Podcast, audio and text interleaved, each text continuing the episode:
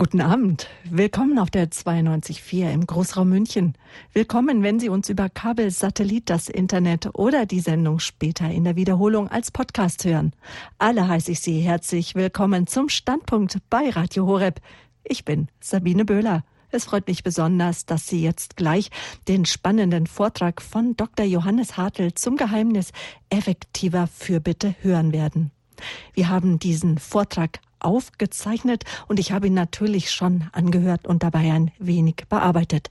Und bevor wir den Vortrag jetzt anhören und wir dann auch mit Dr. Hartl sprechen, möchte ich Ihnen doch noch Dr. Johannes Hartl, den Gründer und Leiter des Gebetshauses in Augsburg, vorstellen.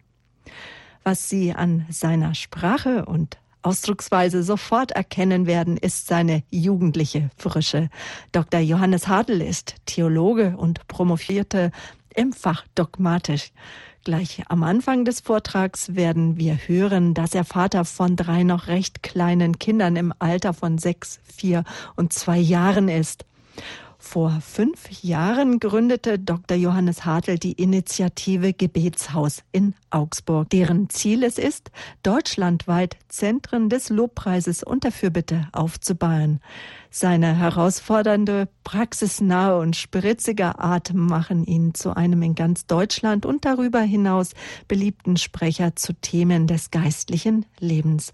Auch hier bei Radio Horeb ist Dr. Hartl zunächst in der Jugendsendung zu hören gewesen und inzwischen ist er regelmäßig in unseren Reihen Spiritualität und Katechismus auf Sendung oder er gibt uns am Morgen einen Impuls für den Tag. Ja, zurück zu unserem Vortragsthema. Es geht heute im Vortrag von Dr. Johannes Hartl um effektive Fürbitte. Also um wirksame Gebete mit den großen und kleinen Anliegen, die wir Gott vortragen. Ich weiß nicht, wie Ihnen es geht, doch meistens weiß ich nicht, ob Gott mein Gebet, also besonders meine Fürbittgebete nun erhört.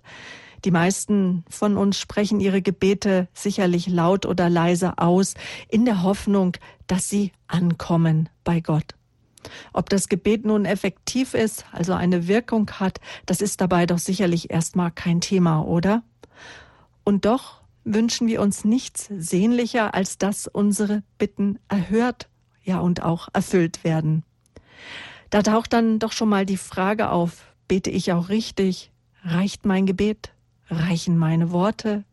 Reicht meine innere Haltung? Ja, sogar die Frage, die taucht da schon mal auf, wenn es ums Gebet geht, reiche ich?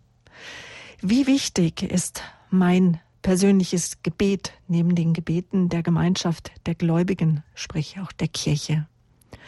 Ja, gibt es so etwas wie ein Geheimnis für Gebet, das wirklich etwas verändert? Jesus fordert uns auf, mutig zu beten. Doch ist so etwas wie Effektivität dem Wesen nach nicht ziemlich unverträglich mit Gebet und Spiritualität? Ja, doch wir dürfen gespannt sein, denn wir hören in dem Vortrag, was Jesus über das Gebet lehrt und was uns die Heilige Schrift zusagt, wenn wir bitten. Und ein Wort, das sich durch den Vortrag ziehen wird, das ist das Wort Intimität. Intimität ist ein Zustand tiefster Vertrautheit und Dr. Johannes Hartl geht es in diesem Vortrag meine tiefe Vertrautheit zu Gott, zu Jesus Christus. Ja, wir hören jetzt die Lehre von Dr. Johannes Hartl, die im Gebetshaus in Augsburg aufgenommen wurde. Er hat diesen Vortrag vor einigen Teilnehmern, so ungefähr etwas über 100 Teilnehmern im Rahmen des Donnerstagabendsgebetes gehalten.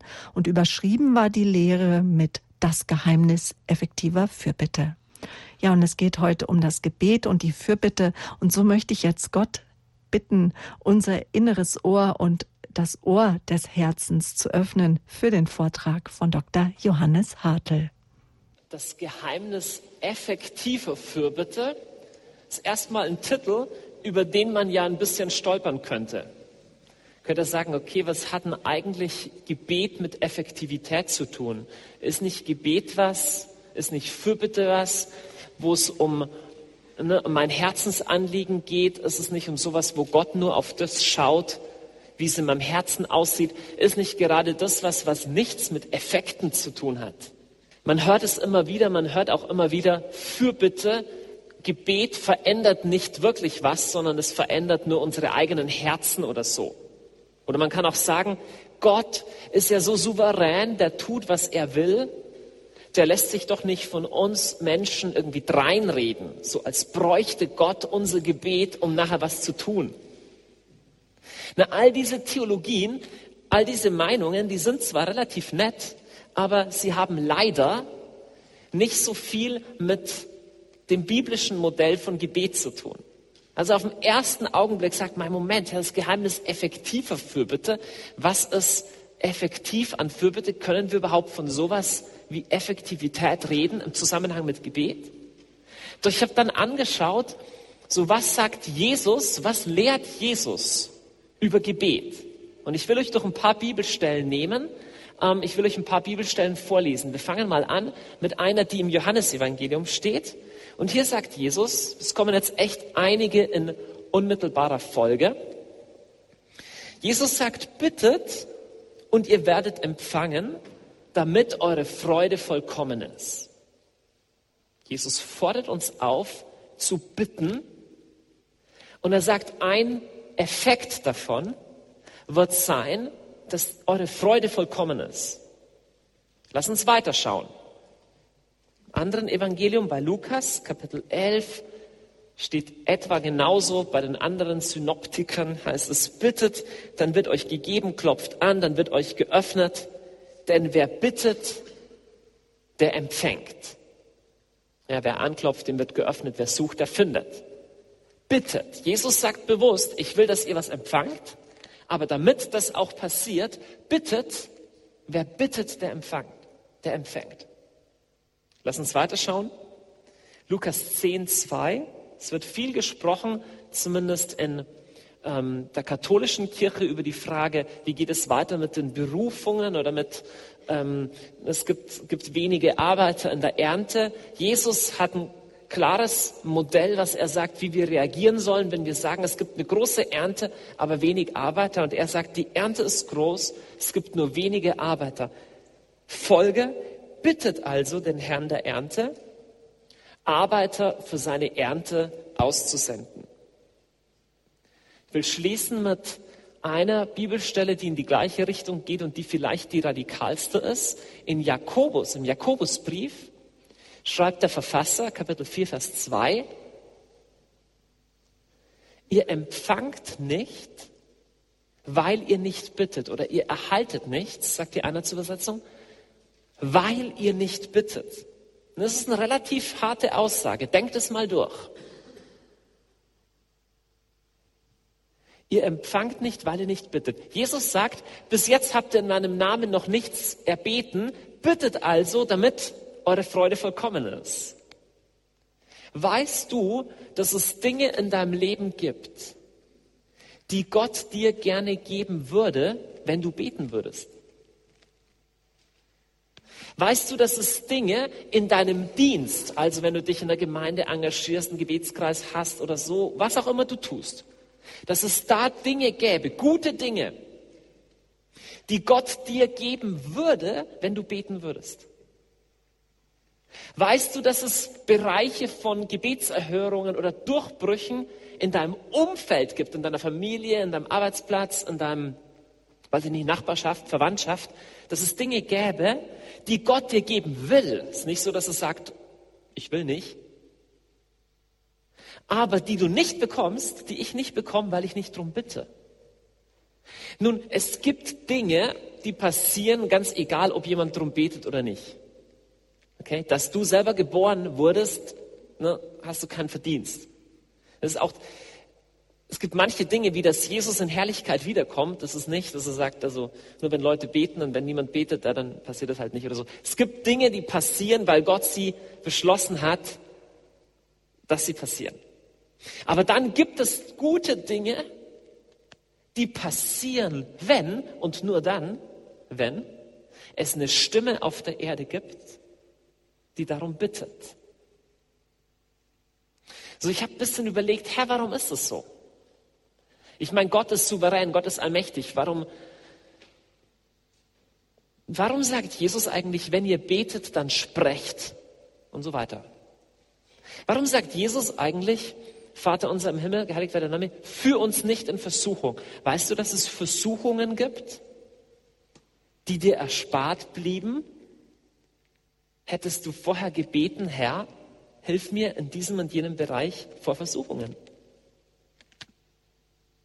Im Jakobusbrief Kapitel 1 heißt es, wenn es jemandem von euch an Weisheit fehlt, dann soll er den Herrn bitten, er gibt jedem gerne. So, Weisheit fehlt uns allen mal, dem einen mehr, dem anderen weniger oder so. Aber der Jakobusbrief sagt klar, es gibt Bereiche von Weisheit, es gibt Einsichten in Dinge, es gibt Input von Gott, den ich bekommen würde, wenn ich darum bitten würde. So, ich habe mich gefragt, Herr, warum ist das so? Warum stellst du dieses Gesetz auf, dieses Gebot auf, du musst drum bitten, damit ich dir was gebe? Warum gibst du es mir nicht einfach so? Und ich habe nachgedacht an meine Kinder. Ich habe drei Kinder, die sind alle noch relativ jung, so zwei, vier, sechs. Und mir ist aufgefallen, mir persönlich ist es wichtig, dass Kinder um was bitten. Mir ist es wichtig, zum Beispiel, oder sagen wir mal so, wenn ich morgens meine Tochter in den Kindergarten bringe, dann ähm, begegne ich manchmal den Mamis, die machen alle für, alles für das Kind. So, die sehen, dass vielleicht das Kind nicht gleich aus dem Schulhaus kommt, dann machen sie es gleich und dann nehmen die Jacke ab und dann das und das und hier und hier. Und irgendwie denke ich mir, wow, ich will das eigentlich nicht. Ich will, dass wenn meine Tochter Schwierigkeiten hat, ihren Schuh auszuziehen, dass sie sagt, Papa, kannst du mir bitte ausziehen? Mache ich gerne. Ich, ich will auch nicht sagen, oh, willst du vielleicht Nachspeise? Ah, du willst wahrscheinlich Schokopudding. Ah, Vanille willst du nicht. Ich hol dir Vanille. Gell? Hast du noch Grießbrei? Ah ja, gell. ich mach's ein bisschen wärmer. Willst du es gar nicht wärmer? Ah, ich mach's ein bisschen kälter. Oh, ich hol dir noch eine zweite Jacke. So. Jetzt eine Frage. Warum will ich das nicht? Ich male hier mal einen großen Kreis in die Mitte. Und da schreibe ich rein, warum ich will, dass mein Kind bittet. Also einfach sagt, Papa, ich hätte das und das gerne. Ich frage euch mal, warum ist das wichtig? Was macht das? Welchen Wert hat es? Identität im Kind drin. Das heißt, das Kind weiß, wer es ist. Also wenn das Kind weiß, ich kann zu meinem Papa gehen, wenn ich was brauche, ich kann bitten und ich bekomme es, dann baut das in meinem Kind Identität und Selbstwert. Ja, was noch? Mir ist es wichtig, dass ein Kind mal sich überlegt, was es überhaupt will. Ich meine, wenn ich ständig hier überschüttet werde mit Angeboten, ich will, dass mein Kind weiß, was es will. Oder ich schreibe es mal, was er weiß, was er will. Ja, was noch? Vertrauen. Ich möchte, dass mein Kind lernt, wenn es einen sinnvollen Wunsch äußert und so, es kann vertrauen, ich will das Beste. Ja, richtig. Es hat, es hat was mit Lernen zu tun, ne? auch ein Problem zu erkennen, selbst zu handeln, proaktiv und so weiter. Man könnte noch eine ganze Reihe von anderen Sachen ähm, bringen, zum Beispiel auch, dass es mich kennt. Das heißt, ich will eigentlich, dass mein Kind so ein bisschen einschätzen lernt, bei welchen Sachen muss ich fragen zum Beispiel in Papas Zimmer gehen und ein Buch aus dem Schrank holen, ist nicht. Musst du vorher fragen. Dagegen, du musst nicht fragen, ob du dich hinsetzen darfst irgendwo im Wohnzimmer. Musst du nicht. Das ist einfach, weil ein Vertrauensverhältnis da ist, weiß ein Kind so in etwa, was es fragen muss, was es fragen kann, was es gar nicht erst versuchen muss. Papa, darf ich dein Handy haben und damit spielen? Nein. Also. Und was auch was auch ein Wert ist, ich will, dass mein Kind Danke sagen lernt. Es gehört dazu, zu lernen, hey, kann ich das bitte haben? Und dann, ja, danke. So, schau mal, all diese Dinge bauen in meinem Kind was und bauen zwischen meinem Kind und mir was. Und dieses Verhältnis von einer Person, die weiß, wer er ist, wer sie ist, zu einem Gegenüber, von dem das Kind weiß, wer er ist, nämlich Papa, diese Beziehung, dieses im Gespräch sein,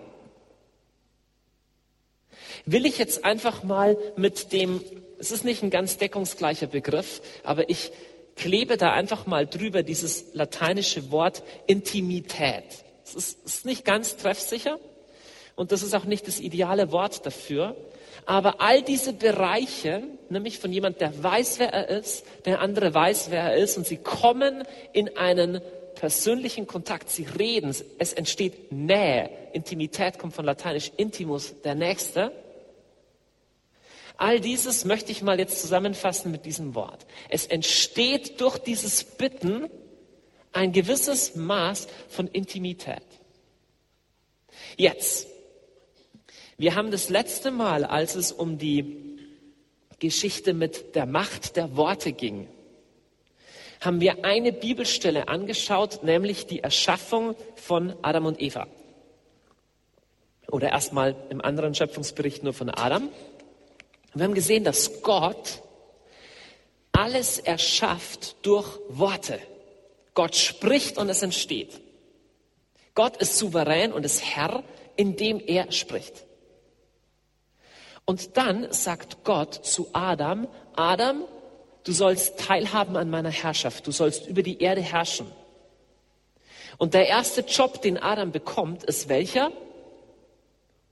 Okay, er ist den Tieren Namen zu geben und nachher entsteht die Eva, wird die Eva erschaffen. Und das Erste, was Adam tut, ist, er spricht Identität in die Eva. Auch hier wieder, er spricht. Diese Gabe von Adam aber zu herrschen, ist gebunden an eine Bedingung. Gott sagt nicht nur, tu was immer du willst, komm, du kannst einfach irgendwie rumherrschen, sondern er sagt, schau mal, da gibt es einen Baum, von dem darfst du nicht essen, alle anderen sind okay. Das heißt, es gibt ein Verhältnis von Vertrauen, von Gehorsam, es gibt Intimität es gibt persönliche Nähe zwischen Gott und Adam. Und aus dieser Intimität heraus fließt, was ich jetzt durch diese blauen Pfeile hier mal symbolisiere, fließt Autorität. Lass uns diese Skizze merken. Aus dieser engen Vertrauensbeziehung, aus dieser Intimität mit Gott heraus hat, da hat Adam seine Autorität. Das Thema allgemein heute ist das Geheimnis effektiver Fürbitte. Und ich habe vier Punkte für euch. Den ersten haben wir vorher so im Vorbeigehen schon abbehandelt und den will ich einfach mal nennen mit Wir sollen bitten. Nicht nur ein Vorschlag, wenn du unbedingt willst, wenn du ein Nörgler sein möchtest, Gott will lieber in Ruhe gelassen werden, aber wenn du unbedingt ein Problem brauchst, dann wegen meiner. Es ist ein Auftrag, du sollst bitten. Das war der erste Punkt. Und jetzt der zweite Punkt, was ich hier versucht habe zu, ähm, ne, auf, zu, zu symbolisieren mit diesem Kreis, aus dem was rauskommt. Wir sollen bitten, damit Intimität und Autorität wachsen. Das ist Gottes Ziel. Gottes Ziel ist nicht einfach, ich brauche Leute, die mir ständig irgendwelche Sätze ins Ohr rufen, sondern er möchte, dass durch dieses Abhängigkeitsverhältnis, dass wir bitten müssen, dass wir überlegen müssen, okay, will Gott das wirklich, dass wir auf eine Antwort warten, dass wir, wenn die Antwort kommt, danken, dass wir, wenn die Antwort nicht kommt, wieder fragen, sagen, Herr, warum nicht?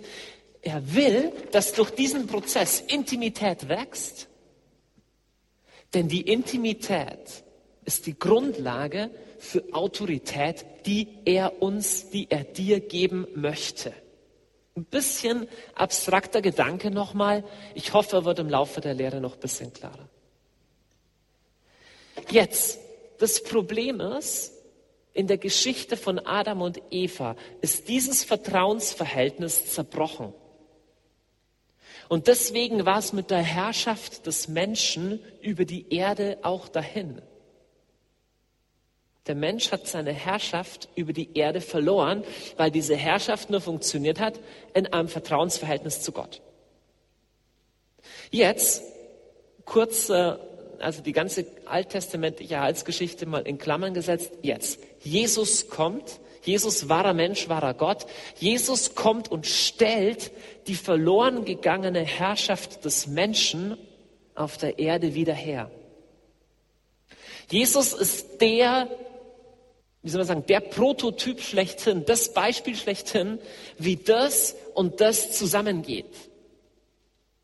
Weil Jesus in der totalen Abhängigkeit vom Vater lebt, weil Jesus vollständig gehorsam ist, weil er genau weiß, was der Vater will, weil sein Willen mit dem Willen des Vaters absolut gleichgestaltet ist. Jesus hat einen eigenen Willen, okay?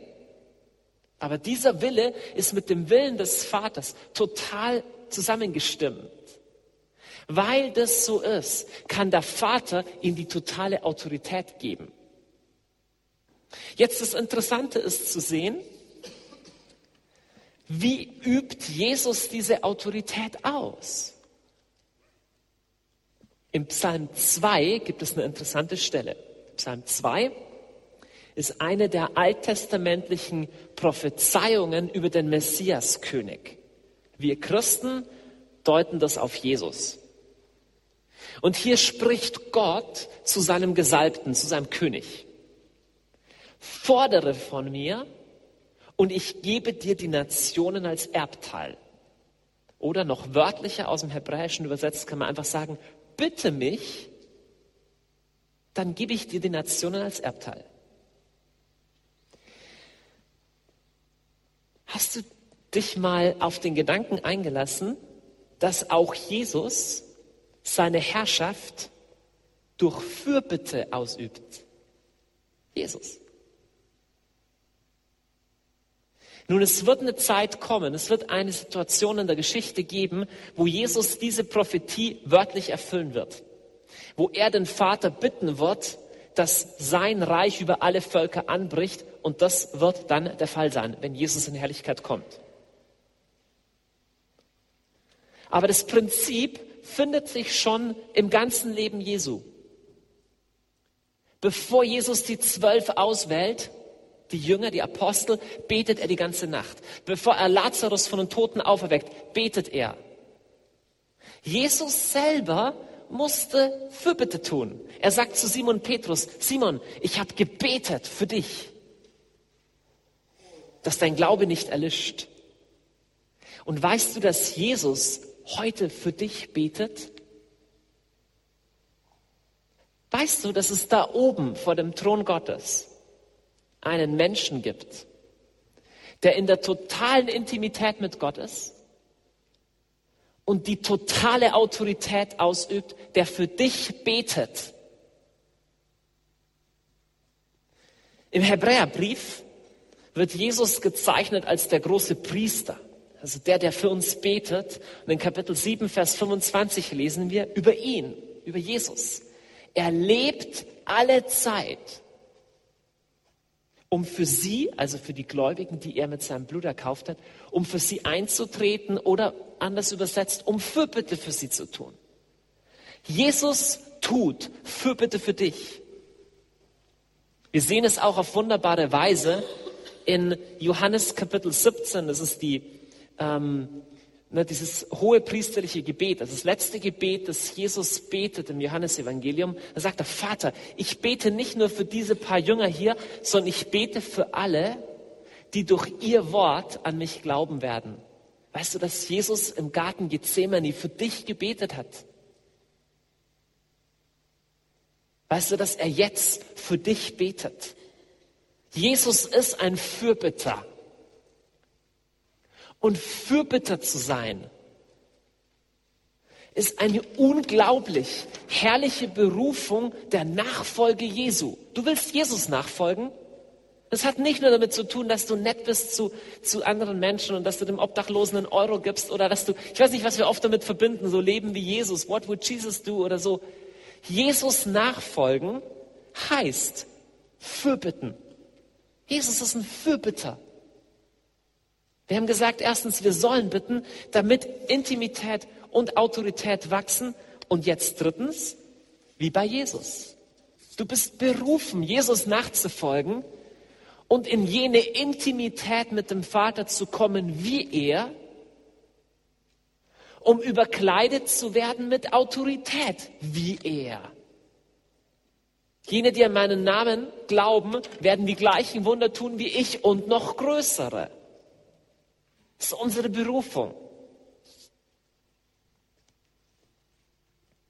Aber es ist gebunden, diese Verheißung ist gebunden an eine Voraussetzung, an eine Bedingung. Und wir haben sie schon gesehen. Es ist einfach diese Sache hier. Viele kennen die Aussagen von Jesus. Bittet, worum auch immer ihr wollt, und es wird euch gegeben. Worum immer du bittest, es wird dir gegeben. Diese Aussagen stehen in der Bibel. Aber auch in der Bibel steht Johannes Kapitel 15, Vers 7, wo es heißt, wenn ihr in mir bleibt und wenn meine Worte in euch bleiben, dann bittet um was immer ihr wollt, ihr werdet es erhalten. Das heißt, hier ist eine Vorbedingung. Hier wird gesagt, du bleibst in mir und ich in dir.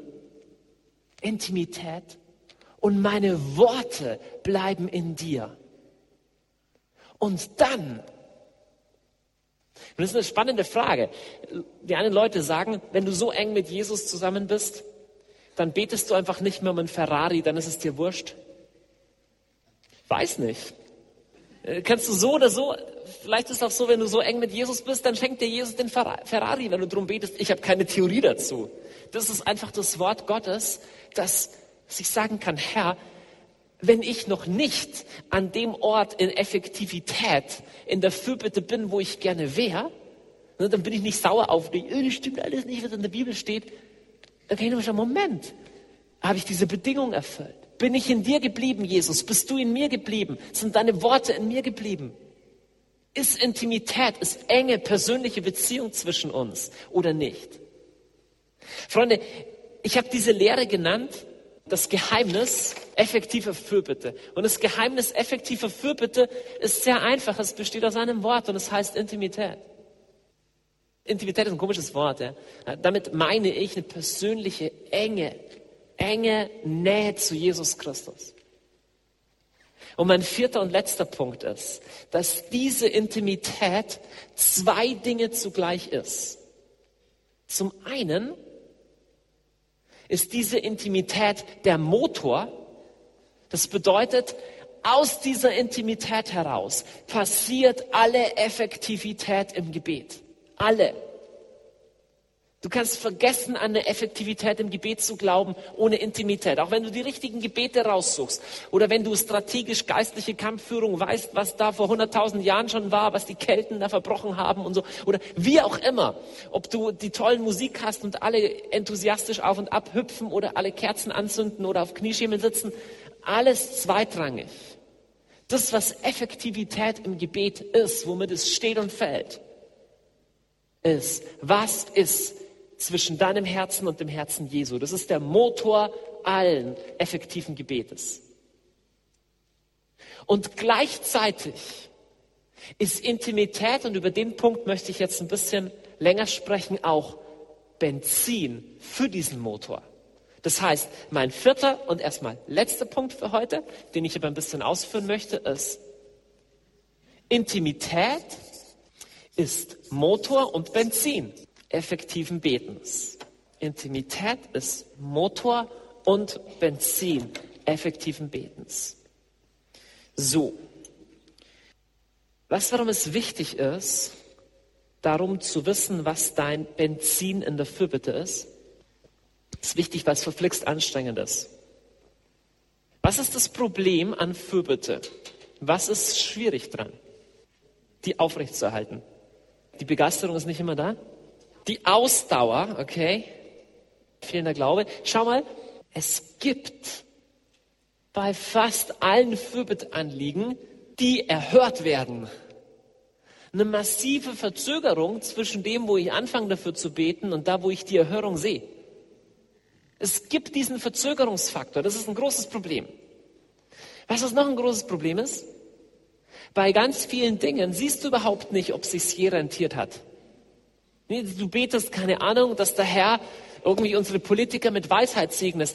Ja, aber du weißt nicht, was, wie, wie sie drauf wären, wenn, wenn du nicht gebetet hättest. Es ist relativ leicht zu sagen, Herr, ich brauche 100 Euro, bitte gib mir 100 Euro. Okay, das siehst du relativ schnell. Aber je globaler du betest und du sagst, Herr, erneuere deine Kirche in Deutschland. Okay, das ist ein Gebet, das so weit gestreut ist, dass es schwer ist zu unterscheiden, ne? hat sich jetzt in Anführungszeichen gelohnt oder nicht. Das heißt, wir müssen sehr genau nachdenken, was ist das Benzin, was ist Benzin, der unsere Fürbitte am Laufen hält, auch wir im Gebetshaus, auch wenn du da morgens um, um fünf kommst und so, der Herr segne dein gutes Herz.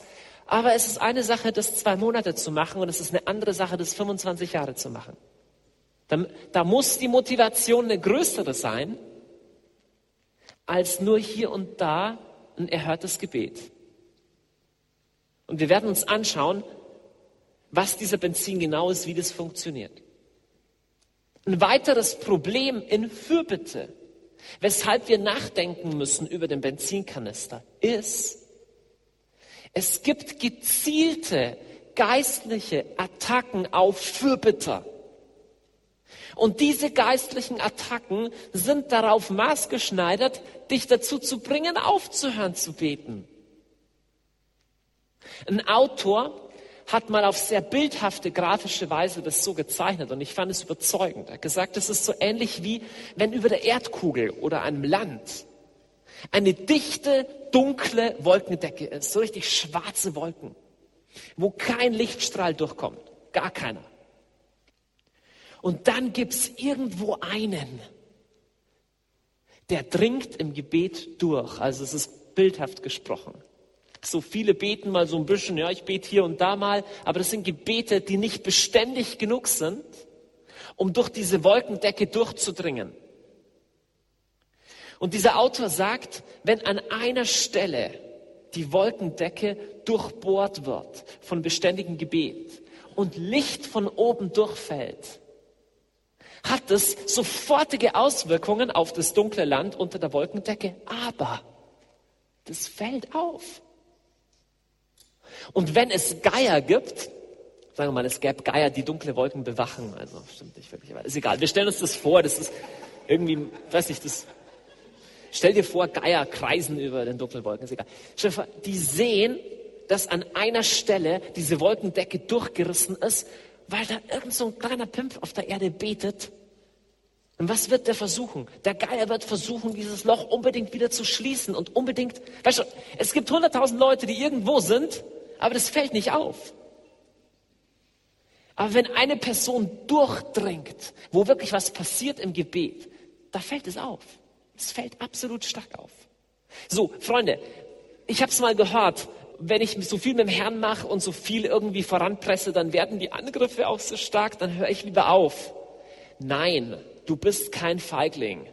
Du bist nicht berufen, einfach im Bett zu liegen und auf die Rente zu warten wenn ein Soldat im Krieg sagt, da schieße ich nicht hin, weil da schießen sie immer zurück. Ich schieße lieber dahin aus der Richtung, wo keiner zurückschießt. Kein, keine gute Strategie. Du sollst dahin schießen, wo zurückgeschossen wird, aber wisse, wie du dich decken kannst. Der sicherste Ort im Kampf ist der, wo der Herr dich hingestellt hat. Das ist das sicherste. Aber wisse, wie du den Kampf kämpfen sollst kannst viele Bilder einsetzen. Wisse, wie du deinen Tank weiter befüllst oder wisse, wie du in Deckung gehen kannst inmitten des heftigsten Feuergefechtes. Und das Prinzip ist ein sehr simples. Aber wir müssen es verstehen. In dem Moment, wenn du anfängst, für große Dinge zu beten, und ich sage jetzt nicht einfach nur für die, für die Bekehrung deines Nachbars, das ist gut, wenn du für den betest, bete für ihn. Aber wenn du anfängst, für strategische Dinge zu beten, wenn du anfängst, für Brüssel zu beten gegen eine ungerechte Abtreibungsgesetzgebung, hey, wisse, dass du auf einem sehr hohen Level spielst. Wisse, dass du es mit realen Feinden in der geistlichen Welt zu tun hast. Ich will euch keine Angst machen, sondern ich will dir sagen, du bist gemacht für diesen Kampf. Aber du musst wissen, was deine Waffenrüstung ist. Und die Waffenrüstung ist nicht so, die können mir gar nichts und so deine Waffenrüstung, dein Motor, dein Versorgungstrakt, dein Benzin ist die Intimität mit Jesus. Die persönliche Liebesbeziehung mit Jesus ist erstaunlicherweise das aggressivste Mittel des geistlichen Kampfes, das es nur gibt. Deine persönliche Liebesbeziehung mit Jesus. Du musst nicht laut am Mikro schreien und irgendwie, weiß ich nicht, was machen, in alle vier Richtungen Befreiungsgebete im Wind beten oder so. Hab enge Beziehung zu Jesus. Das ist Motor und Benzin. Es ist sehr interessant, was Jesus über diese Benzingeschichte sagt. Ich habe heute mal wieder die Bergpredigt gelesen. Und in der Bergpredigt spricht Jesus so über die wichtigsten Punkte. Er fängt an und eines der Themen, das er gleich anspricht, ist das Thema Gebet. Und er sagt, wenn ihr betet, was ist die erste Lehre Jesu über Gebet? Er könnte sagen, wenn ihr betet, dann betet folgendes Gebet. Ich habe in einem Buch alles für euch zusammengeschrieben. Wenn ihr das betet, dann ist es gut. Oder er könnte sagen, betet nur in Gruppen und verwendet nur richtig coole Lobpreislieder aus Australien, so mit einer großen Band, das ist ganz wichtig. Oder er könnte sagen, wenn ihr betet, dann baut euch ein Gebetshaus, hier wie in Augsburg, das ist das, ist das Wichtigste überhaupt. Was ist Jesus das erste, wichtigste, wenn er über Gebet anfängt zu lernen? Er sagt, wenn du betest, dann mach es nicht wie die Jungs, die sich auf die Straßen hinstellen, um von den Leuten gesehen zu werden. Warum ist denn das so ein wichtiger Punkt? Er sagt er, sondern geh in deine Kammer, sperr, ähm, ne, sperr die Tür zu und dann bete zu deinem Vater, der im Verborgenen ist. Und dein Vater, der im Verborgenen sieht, wird es dir vergelten. Warum ist das ein wichtiger Punkt? Schau, in der Bibelstelle geht es um die Motivation zum Gebet. Und die Motivation ist A und O. Sie ist der Motor und Benzin. Und Jesus sagt, wenn du betest, um irgendwas Äußeres am Laufen zu haben, dass Leute dich sehen, dass sie dich gut finden, oder auch, das füge ich ein, das sagt Jesus nicht, oder auch, um diesen Durchbruch zu sehen, um das zu erreichen, er sagt, das ist eine Motivation, die zu schwach ist, um dich langfristig am Laufen zu halten. So deute ich diese Stelle. Er sagt, Freunde, wenn wir anfangen, über Gebet zu reden, dann ist mir eine Sache am wichtigsten. Doppelpunkt. Unter wessen Blick tust du's? Denn diese Frage wird entscheiden, ob du es weitermachst oder nicht. Wenn wir über Gebet reden, vor wessen Augen tust du's? Und Jesus sagt nicht nur, hey, sei nicht so arrogant und lass dich von den Leuten dafür loben, sondern Jesus sagt, es viel positiver. Er sagt, es gibt einen Vater, der im Verborgenen ist, der dich im Verborgenen sieht und der dich belohnt. Jesus könnte auch sagen, die anderen Gebete, die sind unwirksam oder Gott freut sich nicht über dich und so. Nichts dergleichen, es ist gar nichts falsch dran, auf der Straße zu beten. Er sagt nur, wenn du ein Gebetsleben kultivieren willst, musst du früher oder später über diesen Punkt kommen, dass du deinen Vater kennenlernen, dass du deinen Vater kennenlernst, der im Verborgenen sieht. Weißt du, dass du einen Vater hast, der im Verborgenen sieht? der in dein Herz sieht und der dir vergilt. Dieses Wissen ist Motor und Benzin. Freunde, wenn du jahrelang betest, wenn du ein Leben des Gebetes führst, kann dein Benzin nicht Gebetserhörungen sein. Denn die werden kommen und gehen. Es wird Zeiten geben, wo du große Durchbrüche siehst und dann wird es Zeiten geben, wo du für Themen betest, die so umkämpft sind oder so groß sind oder keine Ahnung aus welchen Gründen, wo du den Eindruck hast, bringt es überhaupt was? Und wo dieser Satz zur Nahrung deines Betens wird, Herr, du bist ein Vater, der im Verborgenen sieht. Und ich stehe hier und mache meinen Lobpreis irgendwann oder ich gehe da in die Kirche und bete, ganz egal in welcher Form du betest. Herr, ich tue es für dich. Und die Beziehung zu dir ist mein Lohn. Die Intimität mit dir ist mein Lohn. Und wenn aus dieser Intimität nachher Autorität erwächst, wenn Zeichen und Wunder passieren, umso besser. Aber mein Lohn ist mein Vater, der im Verborgenen sieht, der in mein Herz sieht, der sich an mir freut, der meine Gegenwart wertschätzt. Eine der schönsten Stellen, die mir einfallen über ähm, diesen Aspekt, dass man im Gebet oft nicht sieht, was man eigentlich bewegt und Gott so einen kleinen Einblick gewährt, was doch passieren kann oder was eigentlich die Realität dahinter ist, sehen wir in Daniel Kapitel 10. Ich lade euch eines aufzuschlagen, ich habe es nicht hier, aber wir lesen in Vers 12 oder wir lesen im ganzen Kapitel 10, dass Daniel, ein alter Mann, irgendwo in seiner Gebetsstube in ähm, Ninive oder wo er ist, irgendwo am Ende der Welt sitzt und betet. Und er fängt an, um Verständnis zu beten und er fastet. Und ja, macht so seine Gebetszeiten. Und dann erscheint auf einmal ein mächtiger Erzengel vor ihm, einer der größten Engelfürsten. Und was er tut ist, er öffnet vor dieser kleinen Gebetskammer von Daniel die Augen Daniels und zeigt ihm den globalen Ausschnitt. Das ist wie wenn du mit dem Gewehr ständig in die Luft schießt und weißt nicht, ob es was trifft. Und dann zeigt dir jemand die Tatsache, dass jeder Schuss zielgenau einen Feind trifft. Und dieser Engel sagt zu Daniel, fürchte dich nicht, Daniel. Und er sagt nachher vorher zu ihm, du von Gott geliebter Mann. Das heißt, Daniel, du bist im Himmel bekannt. Hier bist du vielleicht ein alter Mann, der dreimal am Tag betet, aber du bist im Himmel bekannt.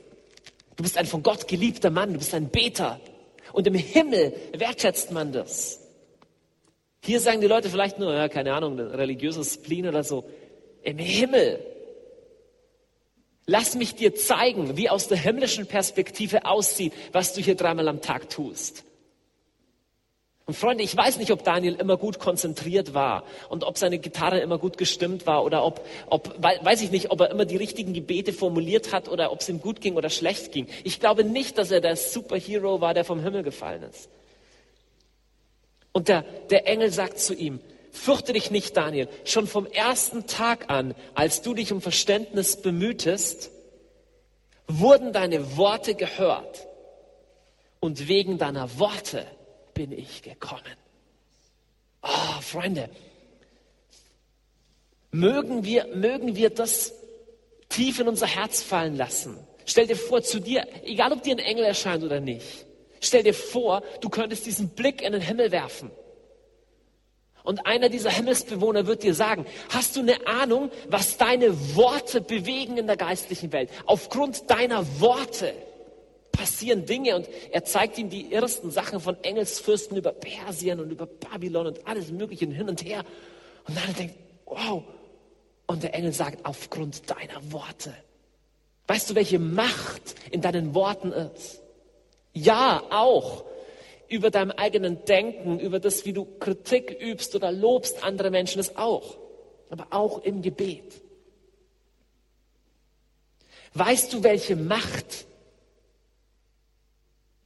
Worte haben, die aus Intimität geboren sind. Freunde, Fürbitte hört sich in unserem Denken oft so kämpferisch an, so, oh, wir müssen laut schreien und irgendwie so.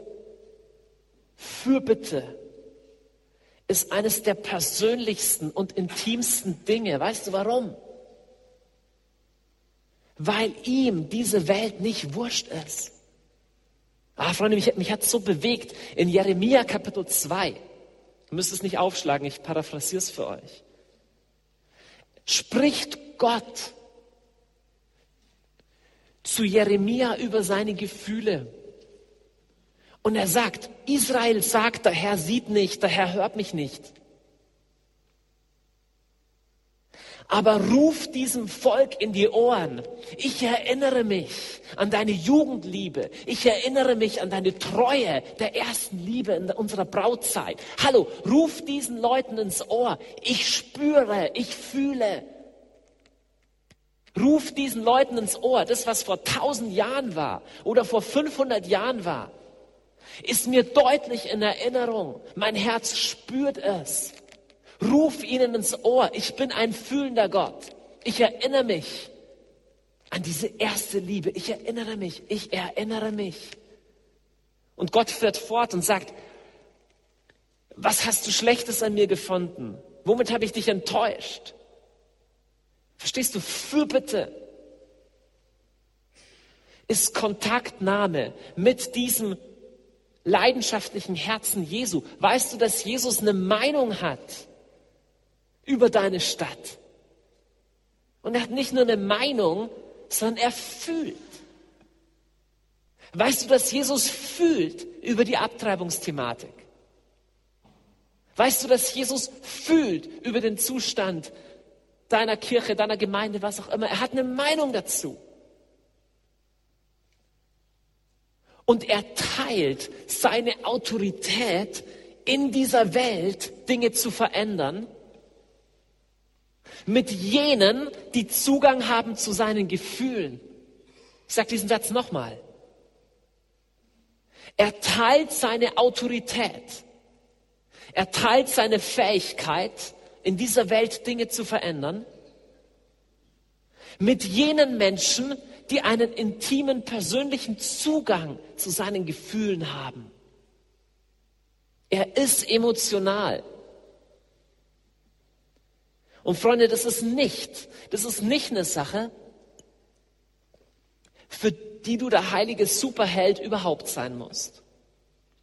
Das ist nicht eine Sache, wo du sagen musst, ich muss geistlich schon so reif sein, so 100.000 innere Heilungsseminare und hier noch Bibelschule gemacht und Theologie und alles Mögliche. Ich finde es so schön, was im Psalm 8 steht.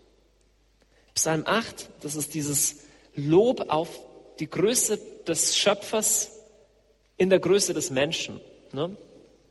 Und hier heißt es, das ist ein schwierig zu übersetzende Stelle. Eine zur Übersetzung sagt, aus dem Mund der Kinder und Säuglinge ja, genau. Aus dem Mund der Kinder und Säuglinge schaffst du dir Lob. Das Problem ist, dieses schaffst du dir Lob, äh, das ist, es ist nicht leicht zu übersetzen, aber schaffst du dir Lob ist sicherlich keine so besonders tolle Übersetzung. Die meisten anderen wörtlicheren Übersetzungen, speziell Martin Buber oder so, sagen aus dem Mund der Kinder und Säuglinge gründest du Macht. Gründest du Macht. Was heißt das? aus den Worten von einem kleinen Kind. Hey, irgend so ein kleines Kind. Das aber in Intimität, weißt schon, das weiß, dass es abhängig ist vom Papa. Das weiß, was Papa will. Das weiß, dass es Macht hat über Papa. Auf diesen Mund, auf diese Worte gründet Gott Macht. Ich meine, Gott, Gott ist souverän, da könnte auch einfach die Engel schicken und alles passiert. Er macht sich abhängig von dem Flüstern seiner in ihn verliebten Braut. Und Freunde, dieses Wissen um dein Erbteil in Gott ist so wichtig. Deswegen kann Fürbitte nie ein Ersatz sein für deine persönliche Zeit mit Jesus. Nie. Nie. Fürbitte, Gebet für was anderes kann nie ein Ersatz sein für deine persönliche Zeit von Intimität mit Jesus. Ich finde es so schön, wie, wie, welches Verständnis Paulus hat von dem Lohn, den er in Gott hat. Er schreibt im zweiten Timotheusbrief am Ende seines Lebens. Er sagt, ich habe den Lauf gelaufen und er sagt, schon jetzt liegt für mich der Kranz der Gerechtigkeit bereit, den mir der Herr, der gerechte Richter, an jenem Tag geben wird. Aber nicht nur mir, sondern allen, die sehnsüchtig auf sein Erscheinen warten. Wartest du sehnsüchtig auf sein Erscheinen? Was heißt das? Das heißt nicht nur, Jesus, ich will mehr von dir, ich will, dass es mir gut geht und ich mich wohlfühle, sondern sehnsüchtig auf sein Erscheinen wartet, heißt Jesus, diese Welt sähe besser aus, wenn du hier wärst. Jesus, du fühlst für dein Volk Israel und ebenso für andere Menschen, für andere Völker. Du fühlst. Ich will ein Mensch sein, der diese deine Gefühle kennt. Und ich will sehnsüchtig auf dein Erscheinen warten. Nicht sagen, okay, ja, irgendwann kommt Jesus wieder, hoffentlich nicht bei mir, weil ich freue mich schon auf die Rente und Enkelkinder und sowas. Sagen, Jesus, du hast eine Sehnsucht, in dieser Erde alles neu zu machen. Und Freunde, das ist der Grund, warum die effektivste Fürbitte aller Zeiten, die je von Menschen, also außer Jesus, geleistet wurde, ist die, die am Ende der Bibel steht. In Offenbarung Kapitel 22, Vers 17 heißt es, der Geist aber und die Braut rufen, komm. Warum die Braut? Weil die Braut verstanden hat, dass die Intimität, die persönliche Beziehung Motor und Benzin von allem ist. Ja, es geht in Fürbitte um Effektivität. Wir sollen bitten um Durchbruch in unserer Welt. Es gibt geistlichen Kampf. Aber es ist genährt von diesem Wissen, Jesus, um deine Gefühle zu wissen, Anteil zu haben an deinen Gefühlen und deinen Willen zurückzubeten, ist an sich schon so ein Privileg so ein Vorrecht, dass es der größte Lohn für mich ist. Und der Heilige Geist wird wirken, dass die Kirche, dass die Christenheit zu einem Haus des Gebetes und zu einer Braut wird. Eine Braut, die sehnsüchtig auf sein Erscheinen wartet. Eine Braut, die weiß, wie es eine Braut weiß, dass in der Liebesbeziehung zu ihrem Bräutigam alles Glück liegt, das sie braucht. Und wenn diese Braut aus Israel und den Heidenvölkern zusammen rufen wird mit dem Heiligen Geist in der Fülle ihrer Brautidentität, komm, Herr Jesus, dann wird er kommen. Aber es beginnt alles damit, dass wir, jeder Einzelne, du und ich, verstehen, okay Jesus, es gibt Dinge in meinem Leben, wo du mich einlädst zu bitten, weil du mir mehr geben willst. Das Ziel dieses Prozesses ist, dass ich in Intimität mit dir wachse und dass du mir mehr Autorität im Gebet anvertrauen kannst. So wie bei Jesus. Denn wir sind Teil seiner Braut. Und das zu wissen, das zu erfahren, ist der Motor von aller Fruchtbarkeit im Reich Gottes, von aller Effektivität, von aller Mission, von allem sonst was. Und es ist zugleich das Benzin, das diesen Motor am Brennen hält, durch Durchstrecken hindurch. Das ist das Wichtigste, was wir wissen, was wir lernen müssen, wo wir zurückkommen müssen, wenn wir Beter sein wollen. Und ich bete darum, dass Gott heute Abend Beter beruft. Denn die größte und höchste Berufung eines Christen ist ein Beter zu sein. Damit sage ich nicht Vollzeit irgendwie oder Mönch zu werden oder im Gebetshaus oder sonst was. Du kannst da leben oder wo Gott dich hinstellt. Familie mit vier Kindern und Berufsleben, was auch immer oder vollzeitlich, das ist gar nicht der Punkt. Doch deine höchste Würde als Kind Gottes, deine höchste Würde ist nicht als Arbeiter, ist nicht als mit, weiß ich nicht, Rädchen im Getriebe. Deine größte Würde ist, vor dem König stehen zu können und Zugang zu haben zu seinen Gefühlen. Durch deine schwachen Worte in sein Herz treffen zu können. Das gibt dir eine Würde wie nichts anderes. Und aus dieser Würde erwächst eine Effektivität, die größer ist als alles andere. Liebe Freunde von Radio Horeb, wir haben gerade den Vortrag von Johannes Hartl gehört, das Geheimnis effektiver Fürbitte. Sie haben eingeschaltet hier beim Standpunkt bei Radio Horeb. Unser Thema heute Abend, das Geheimnis effektiver Fürbitte. Und ich darf jetzt auch meinen Gast recht herzlich begrüßen, Johannes Hartl, der uns aus Augsburg zugeschaltet ist. Und erstmal, Johannes, vielen Dank dafür, dass wir Ihren Vortrag damals in Augsburg vor zwei, drei Monaten aufnehmen durften. Ja, sehr gerne. Ich freue mich, hier dabei zu sein. Guten Abend. Guten Abend. Ja, und jetzt wollen wir auch gleich mit Herrn Feldmann sprechen, der uns aus Kassel angerufen hat. Guten Abend, Herr Feldmann. Ja, grüß Gott, Feldmann Kassel. Mir ging es darum, jetzt einzubringen in das Gebet der Fürbitte, was uns Johannes Paul II., der selige Johannes Paul II. geschenkt hat. Er hat uns ja die Botschaft St. Faustinas geschenkt als Lehre der Kirche, als Botschaft, die uns nun die Kirche offiziell sagt, zum Beispiel über das Beten.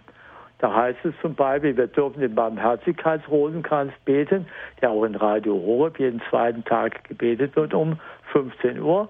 Und wir dürfen in diesem Rosenkranz, sagt Jesus, St. Faustina und jetzt durch die Johannes Paul II. auch uns der Kirche, dürfen wir in das Innerste des Herzens Jesu hinein beten. Der Heiland sagt, das Innerste seines Herzens wird durch diesen Rosenkranz bewegt, durch diese Bitte um Erbarmen. Und der Vater sagt es auch, wer diesen Rosenkranz betet, der wird für sich selber zum Beispiel im, immer eine barmherzige Liebe Gottes im Sterben erfahren. Er wird also nicht ein böses Erwachen im Sterben haben, sondern eine gute Sterbestunde erfahren. Er wird Barmherzigkeit finden. Und das brauchen wir ja heute alle so dringend. Und was noch wichtig ist, nicht nur für uns, für andere. Wir können die halbe Welt oder die ganze Welt im Grunde damit retten. Der Heiland sagt damit, hast du Schwester und uns heute und ihr Gläubigen heute mit dem Rosenkranz schon viele Leute zu mir gebracht, viele Sterbende oder viele Lebende können wir durch diesen Rosenkranz dem Heiland zurückgeben. Wir können um ihre Bekehrung bitten. Ein Referent sagte mal, das ist wie ein Reb an einem Weinstock. Wir sind gleichsam durch die betenden Weinreben diejenigen, die für andere Reben bitten, die nicht beten. Das, was wir also da tun, wirkt sich auf die anderen Reben an dem Weinstock aus, sodass die unser Gebet abkriegen praktisch. Das heißt, es ist eine Einheit, sagt der Referent vor, weiß ich wie langer Zeit. Und Gott nimmt das an. Gott nimmt es also an, wenn ich für so einen richtigen halsstarrigen Kameraden bete. Mhm. Das nimmt Gott an und Gott wird ihn bekehren und wenn es in der Todesstunde ist. Und ich habe noch keinen gefunden, jedenfalls von meinen halsstarrigen Bekannten, die ich so kenne kenne ich keinen, der in der Todesstunde einsatz. Das sind keine Verbrecher, die haben nur so dickes Brett vom Kopf, dass er bis zum Tod hält. Aber dann werden sie sagen, ja Herrgott, ich bitte dich um Verzeihung. Und darum geht es. Das war mein Beitrag, dass gerade der Barmherzigkeit Rosenkranz uns geschenkt wurde, damit wir die, das Innerste des Heilandes und des Vaters bewegen können, sein Erbarmen, das er uns ja am Kreuz gezeigt hat, und das können wir für alle Bittende erreichen. Für unsere Starköpfe, die wir alle kennen in unserer Bekanntschaft, für die Sterbenden, für die Politiker, für die Bekehrung aller Welt. Und dafür wollte ich jetzt mal werben, dass wir dieses Werkzeug benutzen, das der Papst Johannes Paul II. uns geschenkt hat. Herr Feldmann, danke. Ja, bitte schön.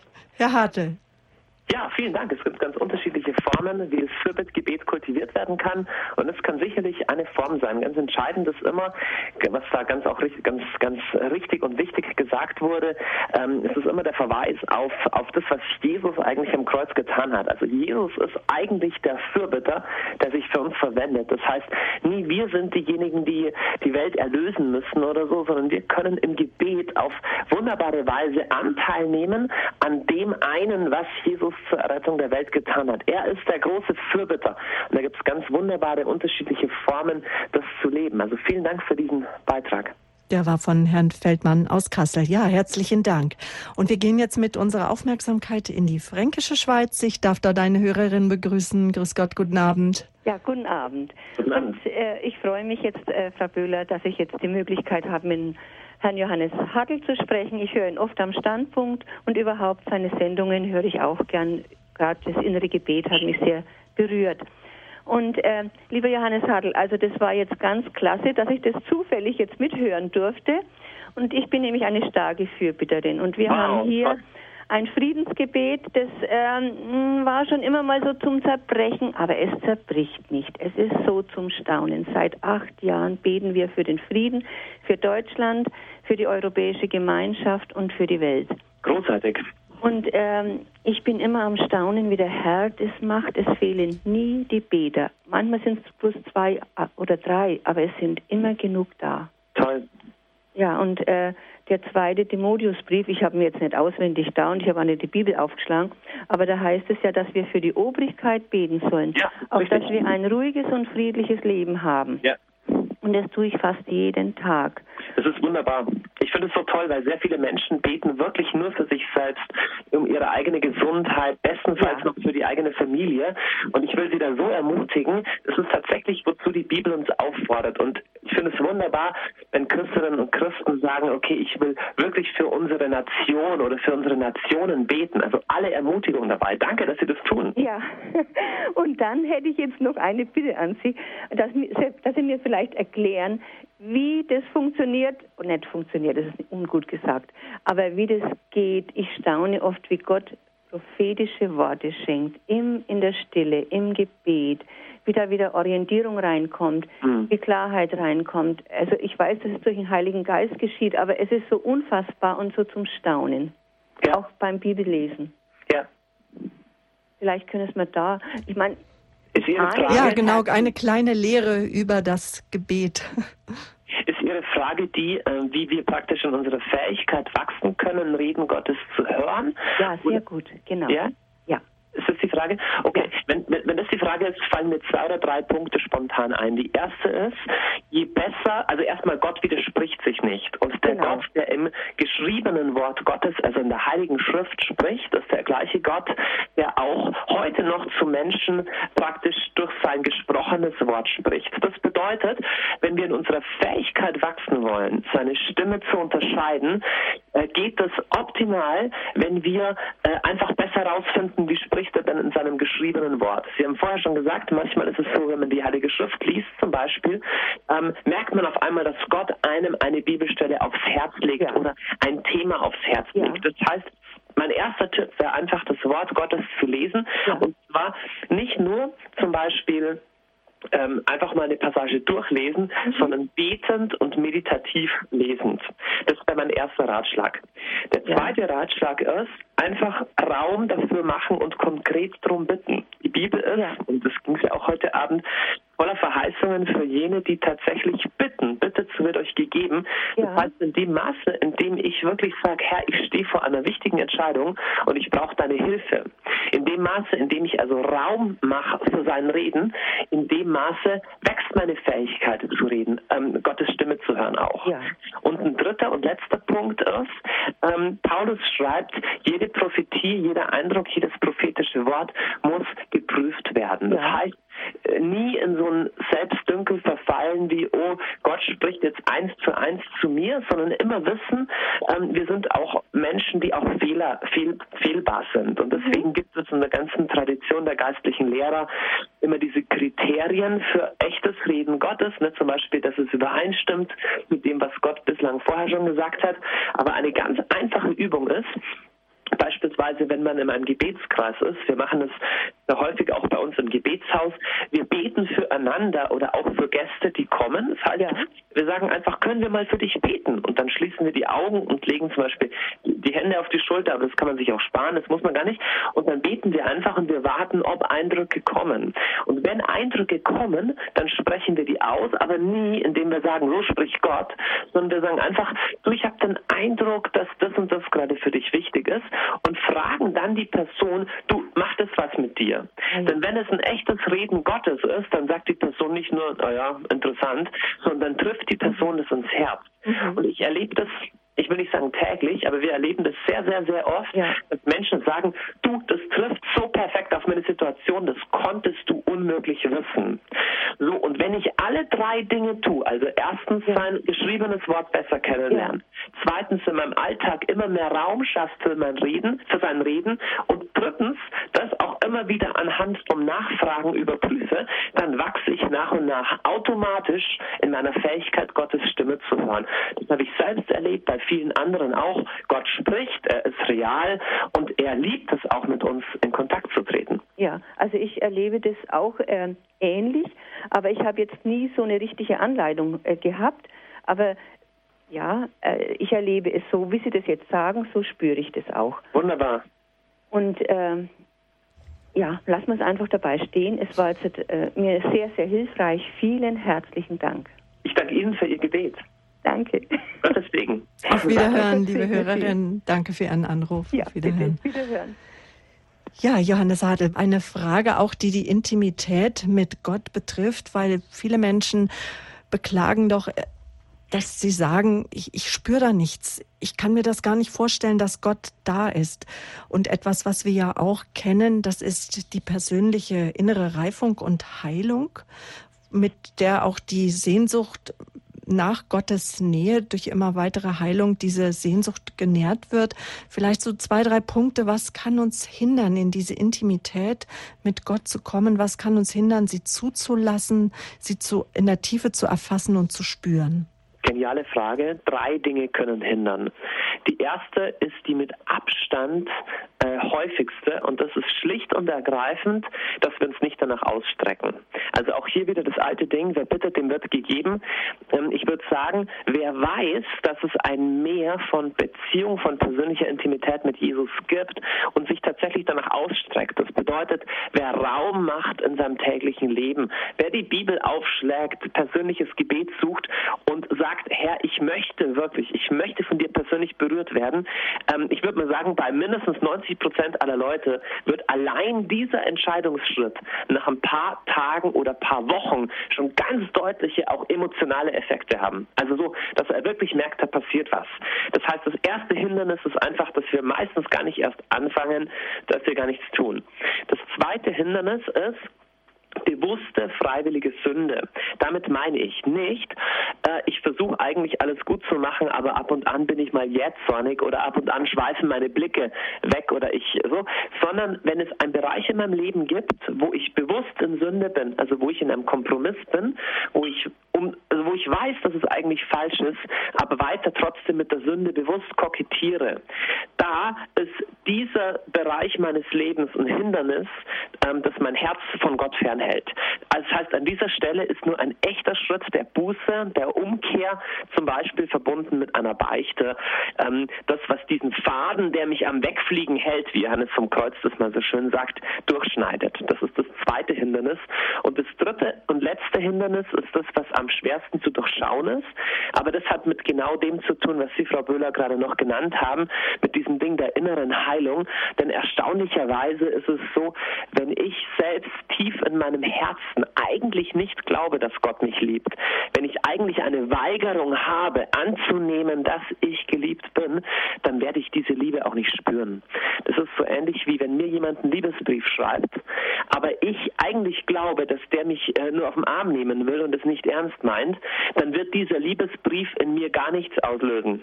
Dagegen, wenn ich diesem Liebesbrief Glauben schenke, dann wird er vielleicht auch Liebe in mir wecken oder dann werde ich denken, oh wunderbar, ich bin geliebt. Das heißt, auf der Tiefe meines Herzens in der Tiefe des Herzens weigern sich ganz viele Menschen eigentlich wirklich anzunehmen, dass sie geliebt sind, dass sie angenommen sind.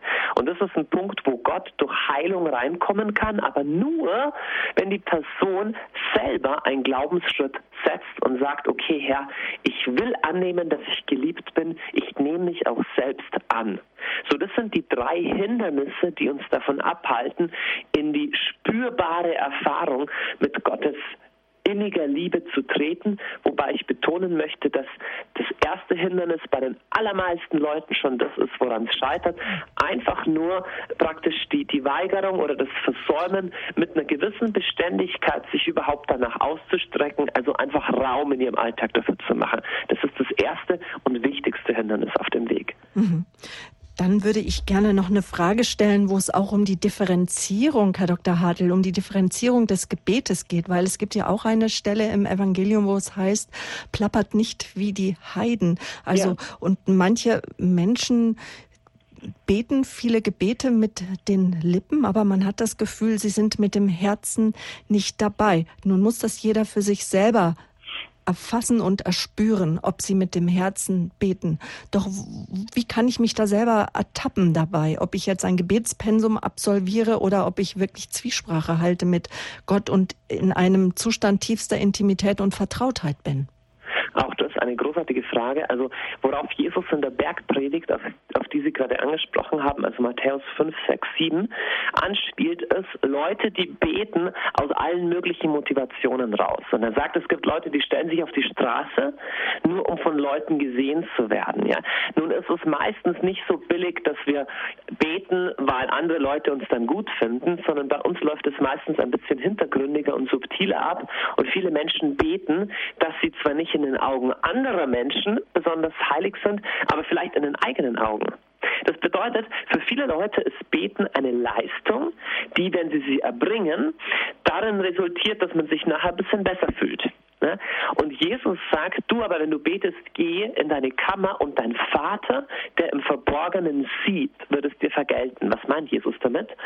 Er meint damit, dass mein Gebet davon genährt ist, dass ich es einfach nur unter den Augen des Herrn tue. Einfach nur für ihn. Jetzt ist die Frage, ähm, oder Sie stellen die Frage, wie kann ich jetzt unterscheiden, ob ich nur plappere wie die Heiden oder ob ich es praktisch so mache, dass es in einer persönlichen Beziehung zu Gott resultiert. Einfach zwei Fragen kann man sich selber stellen. Die erste Frage, was ist meine Motivation? Ist meine verborgene Motivation die, ich fühle mich sonst schuldig? Ist meine verborgene Motivation die, Gott ist eigentlich weit weg und wenn ich viel genug bete, dann zeige ich ihm vielleicht, dass ich es ernst meine? Ist meine Motivation die, ich glaube eigentlich nicht, dass Gott mich liebt, aber wenn ich mich genug anstrenge, dann lässt es mich vielleicht gerade noch durchgehen? Wenn das der Fall ist, dann würde ich sagen, dann sind wir dabei zu beten wie die Heiden. Ja, das heißt, zu beten wie Menschen, die nicht wissen, dass Gott ein liebender Vater ist, der aus Liebe seinen Sohn Jesus Christus gesandt hat, dass er für mich aus reiner Gnade stirbt, damit ich erlöst werden kann. Ne? Dagegen, wenn meine Motivation die ist, zu sagen, Herr, ich will wirklich dir persönlich begegnen. Also, Herr, heute ist es für mich nicht entscheidend, ob ich mein Gebetspensum schaffe, ob ich eine Leistung erbringe, ob ich nachher stolz sein kann auf mich, sondern ich bete heute einfach nur, um dir nahe zu sein na, wenn das meine Herzensmotivation ist, dann bin ich äh, auf dem richtigen Weg. Das ist die erste Frage. Und die zweite Frage ist die, dient die jetzige Gebetsmethode, die ich habe, wirklich dem, dass mein Herz Gott näher kommt? Oder dient die einfach nur dem, dass ich mich nachher gut fühle, weil ich mein Pensum abgeleistet habe? Und ich sage da ein bisschen ähm, kühn raus, Jene Gebetsmethode ist gut für Sie, die Ihnen hilft, dass Ihr Herz wirklich auf spürbare Weise Gott näher kommt. Also eine Gebetsmethode, die eigentlich eine Krücke und eine Last ist, das ist vielleicht ehrenhaft, dass Sie danach streben, das zu tun, aber letztendlich, wenn Sie Ihre Liebe zu Gott nicht vergrößert, wenn Sie nachher nicht mehr spüren, dass er Sie liebt, dann ist es im Moment, würde ich mal sagen, nicht die optimale Gebetsmethode. Also ich würde Sie ermutigen, gehen Sie auf der Suche nach Ihrer eigenen Spiritualität, ihrer eigenen Form von Gebet, die ihnen wirklich hilft, dass ihr Herz nachher freudiger in Gott ist. Das ist nicht verboten. Gebet darf erfreulich sein. Es darf so sein, dass sie nachher wirklich das Gefühl haben, bei Gott angekommen zu sein. Und da will ich Sie ermutigen, auf die Suche zu gehen, welche Form das sein könnte. Und da geben Sie mir gleich das nächste Stichwort, was nämlich die Form des Gebetes anbetrifft. Es ist ja so, dass wir in der Kirche, wenn wir in der Heiligen Messe sind, einen Platz hat, die das Fürbittgebet, ja. die Fürbitten. Was ist jetzt so der Unterschied zwischen den Fürbitten, die auch oftmals vorformuliert sind, die wir in der Heiligen Messe beten und das Geheimnis sozusagen sagen effektiver Fürbitte meiner persönlichen Fürbitte? Also erstmal, eine geht nicht ohne das andere. Eine öffentliche Liturgie mit der Kirche zusammen hat ihren Stellenwert und das persönliche Gebet hat auch seinen eigenen Stellenwert. Man darf nicht das eine gegen das andere ausspielen. Ich würde nur sagen, ähm, es ist häufig ein bisschen schade, wenn zum Beispiel die, wenn, wenn die Fürbitten in der Heiligen Messe das einzige ist, wo wir mit Fürbitte in Kontakt kommen. Denn in der, in, in, der Heiligen Messe ist nicht der Raum und ist nicht der Rahmen, ähm, eine persönliche, ähm, verborgene Gebetsbeziehung zu Gott aufzubauen. Das ist einfach, äh, das ist da nicht der Rahmen, sondern das ist der öffentliche Rahmen der Liturgie, der da, der da stattfindet. Deshalb würde ich sagen, die Liturgie speist sich aus dem eigenen, aus dem persönlichen Gebet. Und außerdem ist auch in der Liturgie ist nicht, äh, wie soll man sagen, das ist nicht der Raum, um praktisch alle Herzensanliegen, die man hat, jetzt formulierend vor den Herrn zu bringen, sondern man einigt sich als Gemeinde sozusagen auf ein paar Themen, für die man betet, wohingegen das persönliche Gebetsleben Raum lässt für alles, was jemanden äh, gerade auf dem Herzen liegt. Von daher, das eine geht nicht ohne das andere, aber häufig ist das persönliche Fürbittgebet gerade in, in der Verbindung mit dieser persönlichen Liebesbeziehung zu Jesus, ist so in unserer Glaubenspraxis eher unterbelichtet. Sehr angesprochen hat mich dann auch so die letzten Worte in Ihrem Vortrag, dass Sie sagen, Jesus fühlt mit uns, er fühlt mit der Welt und er teilt dann auch seine Autorität sozusagen mit uns und diese Autorität natürlich gilt sie auch für uns, wenn wir die heilige Messe feiern und wenn dort auch vorformulierte Bitten ausgesprochen werden, und wenn man dann, geht es ja jedem von uns bestimmt manchmal so, dass man rausgeht und, und nicht so das Gefühl hat, jetzt von einer ganz tiefen, intimen Verbundenheit. Also ja. diese Intimität zu, zu Jesus, das äh, war schon so der Kernpunkt, der besonders angesprochen hat jetzt in Ihrem Vortrag. Ja. Jetzt werden Sie sicherlich auch von vielen immer wieder hören, ja, aber Gott weiß doch, was ich will. Ich kann doch ihm nicht immer wieder alles, immer wieder dasselbe erzählen und immer wieder mit meinen Schwächen kommen. Und dann, ich war ja jetzt vielleicht auch gerade bei der Beichte und ich, jetzt habe ich schon wieder sozusagen die gleiche, in Anführungsstrichen, Sünde begangen oder bin schon wieder an dem Punkt, was mich so von Jesus trennt. Was möchten Sie da den Hörern auch an ermutigendem zurufen? Also da möchte ich erstmal sagen, Sie haben das genau richtig erkannt. Das Entscheidende an dieser Lehre über Fürbitte ist, dass alles gegründet ist in dieser persönlichen Liebesbeziehung zu Jesus. So, und das Problem, das wir häufig haben, ist, dass unser Glaube, unsere ganze Spiritualität eigentlich um, um uns selbst kreist. Wir kreisen um unsere eigenen Nöte und Bedürfnisse. Wir kreisen, ähm, und deswegen beten wir nur für uns. Wir kreisen aber auch um unsere persönlichen Schwächen und deswegen beichten wir hundertmal das Gleiche und fühlen uns schrecklich zerknirscht, wenn wir was wieder mal nicht geschafft haben und werden stolz, wenn wir es gut geschafft haben. Und es ist eigentlich, das sind alles Symptome einer gleichen Krankheit. Und diese Krankheit ist, dass wir um uns selbst kreisen. Und was das Wunderbare an diesem Gedanken praktisch von der Intimität ist oder von dem, dass es eigentlich um eine Liebesbeziehung mit Jesus geht, jedes Liebespaar weiß das. Ein verliebter Mensch denkt die ganze Zeit an wen? Na, nicht an sich selbst, sondern denkt die ganze Zeit an die Person, die er liebt. Und alles im christlichen Glauben, alles in der Beziehung zu Jesus, läuft auf eine persönliche Beziehung zu Gott raus. Und zwar nicht ein persönliches Handelsverhältnis im Sinne von, ich gehe in die Kirche und esse am Freitag kein Fleisch und dafür gibst du mir alles, was ich gerne hätte, sondern es geht um eine persönliche Liebesbeziehung, in der die persönlichen Anliegen nach und nach zweitrangig werden. Ich sage nicht unbedeutend werden, aber das heißt, ich darf dem Herrn sagen, Herr, schau mal her, hier habe ich ein Anliegen und hier habe ich dieses Anliegen. Aber ich weiß immer, Herr, im letzten, das, was ich wirklich brauche, was ich im tiefsten brauche, ist nicht Gesundheit. Was ich im tiefsten brauche, ist nicht Geld. Was ich im tiefsten brauche, ähm, ist nicht, dass alles so läuft, wie ich mir vorstelle. Was ich im tiefsten brauche, bist du. Und, auf, und, und damit steht und fällt alles. Weil sonst man kommt von Hundertsten ins Tausende. Man kann sagen, ich habe schon so und so viel gebetet und trotzdem ist das und das noch immer nicht passiert. Und ich sage euch, uns allen, es wird auf dieser Seite der Ewigkeit immer Dinge geben, die wir nicht verstehen, die nicht so laufen, wie wir es gerne hätten. Und die wunderbare Verheißung ist das, inmitten von all den Sachen, die auch schief gehen können und, und, und wo wir offene Fragen haben, ist Jesus derjenige, ist die Nähe Gottes dasjenige, was uns im tiefsten erfüllt, im tiefsten das gibt, was wir brauchen. Von daher geht es auch in der Fürbitte viel mehr um diese persönliche Beziehung, also zu wissen, Jesus fühlt für mich und auch zu wissen, was ich sage, was ich fühle, worum ich bitte, ist ihm nicht egal, sondern macht was mit ihm. Das sind die eigentlich entscheidenden Erkenntnisse dieser ganzen Thematik.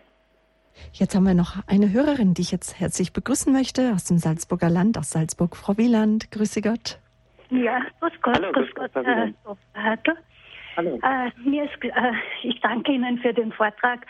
Ähm, mir ist das Sprichwort eingefallen, wer beten kann, ist selig dran. Und das, ähm, drückt auch mein Empfinden aus. Ich liebe den Rosenkranz, den Rhythmus und wenn ich nicht äh, aufgebe oder beten ohne Unterlass besagt dasselbe, dann komme ich in eine Stimmung, äh, wo, wo ich spüre, jetzt ist Gott hier.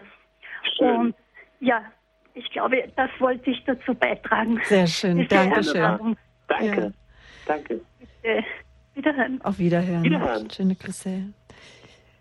Herr Dr. Hartl, Sie sind Gründer und Leiter der Initiative Gebetshaus und es ist Ihr Ziel, deutschlandweit Zentren aufzubauen und das ist jetzt der Punkt, möchte ich das letzte, was Sie gesagt haben, mit aufgreifen. Sie wollen Zentren aufbauen des Lobpreis und der Fürbitte. Und wenn ich jetzt Sie richtig verstanden habe und was ich von heute Abend mitnehme, das ist der Intimität zu Gott, zu genau. Jesus genau. Christus. Wie dürfen wir uns jetzt so das ganz praktisch vorstellen, auch den Gebetsdienst im Gebetshaus und, und auch sozusagen Ihre Arbeit? Also konkret, meine Arbeit steht und fällt mit dem, was ich als letztes gesagt habe, nämlich, dass Gott es wert ist, Tag und Nacht angebetet und verherrlicht zu werden. Dass wir in unserem Leben nicht um uns selbst kreisen, wir leben nicht für uns selbst, sondern alles, die ganze Schöpfung, alle Menschen sind erschaffen, um Gott anzubeten. Er ist das Wichtigste, er ist der zentrale Wert des Universums. Deswegen ist es das naheliegendste von der Welt, Orte haben zu wollen, wo er buchstäblich Tag und Nacht an 24 Stunden am Tag, 365 Tage im Jahr durch Lobpreis, durch Anbetung, durch Fürbitte gepriesen und verherrlicht und geliebt wird. So, das ist die Vision. Ganz konkret sieht es so aus, dass es natürlich quer durch die Jahrhunderte ganz unterschiedliche Ausprägungen dieses Rufes schon gab. Es gibt Zentren eucharistischer Anbetung. Es gab quer durch die Jahrhunderte auch Klöster, wo rund um die Uhr gebetet wurde. Das ist eigentlich keine neue Erfindung. Neu ist einfach nur jetzt im 21. Jahrhundert ein gewisser Ausdruck davon. Und das ist, einfach wir als Gebetshaus haben am Herzen, diesen Ruf des ständigen Gebetes auch für nicht zölibatär lebende Menschen verfügbar zu machen, also für Leute, die nicht eine Klosterberufung haben, erstens, und zweitens auch mit neuen, mit modernen, mit freudigen Ausdrucksmitteln, also mit Formen des Lobpreises, auch mit charismatischen Formen des Gebetes, mit freiem Gebet, diesen Ruf zu leben. Und das ist drittens eben auch eine Form, die speziell junge Leute anspricht. Also konkret, wir haben im Gebetshaus Augsburg das Ziel an 168 Stunden im, im, in der Woche des Lobpreis Gottes Tag und Nacht Lobpreis Gottes nicht verstummen zu lassen. Da sind wir noch nicht dort, aber mit Gottes Hilfe werden wir in den nächsten paar Monaten dort sein. Im Moment haben wir vielleicht etwa 115 Stunden pro Woche mit Gebet abgedeckt. Das heißt, es sind nicht einzelne Leute, die beten in der Regel, sondern ganze Teams von Leuten, eben mit Musikern, mit Sängern, mit Gebetsleitern, mit Fürbittern, die da mit dabei sind. Wir haben ein kleines ähm, Geschäft angemietet, das wir umgebaut haben zu unserem Gebetshaus. Wir sind eine ökumenische Arbeit, das heißt Christen aus unterschiedlichen christlichen Konfessionen können mit dabei sein. Und was ganz besonders bei uns ist, es gibt Leute, und zwar junge Leute, die das vollzeitlich als ihren Ruf machen. Wir haben 18 vollzeitliche Mitarbeiter, die allesamt 100 Prozent nur ausschließlich von der Vorsehung, also von Spenden leben, um diesen Dienst des Gebetes zu tun, der darum besteht, wirklich vier, fünf, sechs Stunden pro Tag im Gebet zu sein. Ähm, darüber hinaus äh, gibt es auch Veranstaltungen, die wir machen, können Leute uns besuchen, haben wir auch Schulungsangebote. Mhm. Aber all das ist nur das Beiwerk zu diesem einen zentralen Ruf, Gott Tag und Nacht anzubeten, zu verherrlichen. Das ist das, was wir im Gebetshaus Augsburg machen. Und was Sie sicherlich auch machen, und das machen Sie persönlich und all die Menschen, die zu Ihnen kommen, zu erzählen, was Jesus in Ihrem Leben gewirkt hat. Und damit würde ich gerne auch diese Sendung abschließen, dass Sie uns erzählen, was, wenn das geht, in ein, zwei Worten, vielleicht was Jesus gewirkt hat und was er im Gebetshaus schon gewirkt hat, woran man einfach sehen kann, ja, das Gebet gehört werden und dass sich eine Intimität ich sag's mal, effektiv ist, sich also lohnt. Also bei aller Liebe, das könnte ich nicht nur nicht in ein oder zwei Minuten, sondern das könnte ich auch in ein oder zwei Stunden nicht, sondern Gott hat so mhm. unendlich viel äh, getan. Ich habe äh, eigenes Dokument in meinem Computer, das etliche Seiten lang ist, nur mit Stichpunkten, äh, nur mit Wundern, nur mit Gebetserhörungen und das nur von den letzten paar Jahren. Gott ist treu, er ist immer treu, er hört Gebete, er hat mein persönliches Leben auf eine wunderbare und fortgehende und radikale Weise transformiert, verändert. Ich habe es im Leben von, ich will nicht sagen Dutzenden, sondern Hunderten von anderen Leuten gesehen, wo Ehen wiederhergestellt wurden, wo Leute, die in Abhängigkeiten waren, frei wurden, wo Leute, die psychisch oder emotional einfach, einfach verletzt und kaputt waren, von Gott wiederhergestellt wurden. Oder wo einfach Leute, die ganz normal waren, aber nicht wirklich Perspektive und Sinn im Leben hatten, wirklich entzündet wurden und sich entschieden, leidenschaftlich Jesus nachzufolgen. Ich habe das nicht nur Dutzende Male, sondern hunderte Male gesehen. Gott ist treu angefangen von den kleinsten Belangen, wie um einen Parkplatz zu beten oder irgendwie mhm. in einer finanziellen Not zu Gott zu schreien. Und er ist immer, immer wieder treu, bis hin zu großen Dingen, die ich gesehen habe von Menschen, die sehr schwer krank waren und geheilt wurden oder einer Person, die im Ausland in einem, in einem Regime, wo Menschen verfolgt werden, festgehalten wurde und durch Gebet auf einmal auf wunderbare Weise frei wurden. Ich könnte Geschichte nach Geschichte erzählen und die Kurzfassung davon ist, Gott ist treu, geben Sie ihm Zeit, nehmen Sie ihm beim Wort, bleiben Sie dran und Sie werden notwendigerweise sehen, dass er treu ist und dass er zu seinem Wort steht, auch in Ihrem Leben. Dankeschön. Amen. Amen. Vielen Dank für den Vortrag, den wir aufgezeichnet haben im Gebetshaus in Augsburg beim Donnerstagabendgebet. Und wenn Sie, liebe Hörerinnen und Hörer, neugierig geworden sind und auch einmal dabei sein möchten, erkundigen Sie sich im Internet www.gebetshaus.org. Das ist die Webseite von der Initiative Gebetshaus in Augsburg. Oder gehen Sie auf horeb.org. Dort haben wir Informationen für Sie bereitgestellt. Dankeschön, Herr Dr. Hartl. Guten Abend Gerne. noch. Ja, auf Wiederhören. Guten Abend, Wiederhören. Ciao.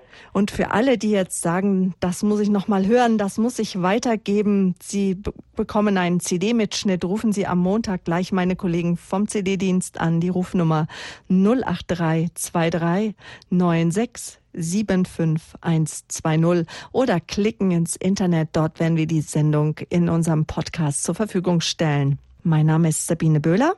Schön, dass Sie beim Standpunkt mit dabei waren. Der Hörerservice hält natürlich die Informationen, die Kontaktdaten von Johannes Hartl von der Initiative Gebetshaus für Sie bereit. Die Rufnummer 08323 9675 110. Das war die Rufnummer vom Radio Horeb Hörerservice.